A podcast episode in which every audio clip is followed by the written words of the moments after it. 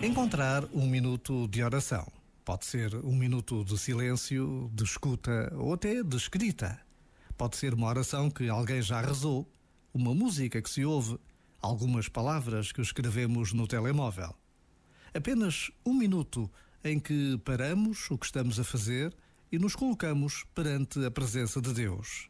Uma presença que tem a capacidade extraordinária de se tornar única a capacidade de se transformar num encontro pessoal entre mim e Deus. Por vezes, basta a pausa de um minuto para intuirmos que este minuto até pode ser o melhor momento do dia. Já agora, vale a pena pensar nisto. Este momento está disponível em podcast no site e na app.